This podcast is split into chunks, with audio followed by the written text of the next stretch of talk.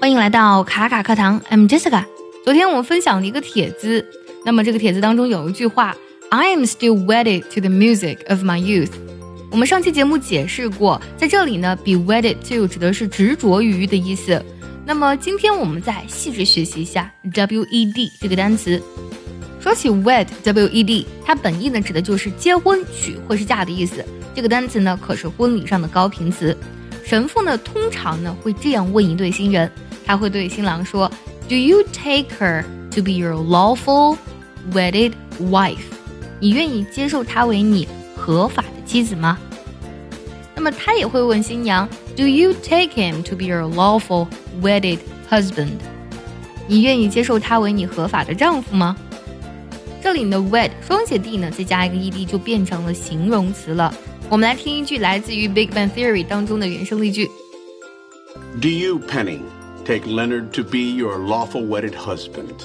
Do you, Penny, take Leonard to be your lawful wedded husband? 而说到新婚燕尔呢，也少不了用 wed 这个单词，我们直接说成 newly wed 就好了。new 新的加个 ly 加一个 ed，它是一个完整的单词。Newlywed 指的是新婚的人。如果想要专项练习本期的节目呢，可以微信搜索“卡卡课堂”，加入我们早餐英语的会员课程哦。结婚呢，就意味着两个人方方面面都要彻底融合，就像张宇那首非常经典的《给你们》这首歌当中的歌词写的那样，两个人呢福祸都要同当，苦喜呢都要同享。婚姻呢，就是两个人接下来的日子里呢不离不弃，彼此相爱。所以呢，be wedded to 除了有嫁给某人的意思之外呢。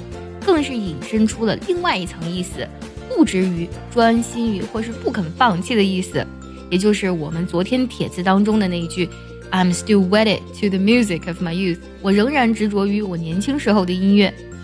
假如说呢，某人十分热爱自己的工作，我们可以借鉴一下这个句子：“David is wedded to his work。” David 十分热爱自己的工作。如果一个人呢对一件事情或是某样东西呢也特别的执着，你也可以借鉴这个句子，比如说，Tom is wedded to his pipe。Tom 呢烟斗不离嘴，就是特别爱抽烟。最后呢，结合我们今天所学，我们来拼一个句子。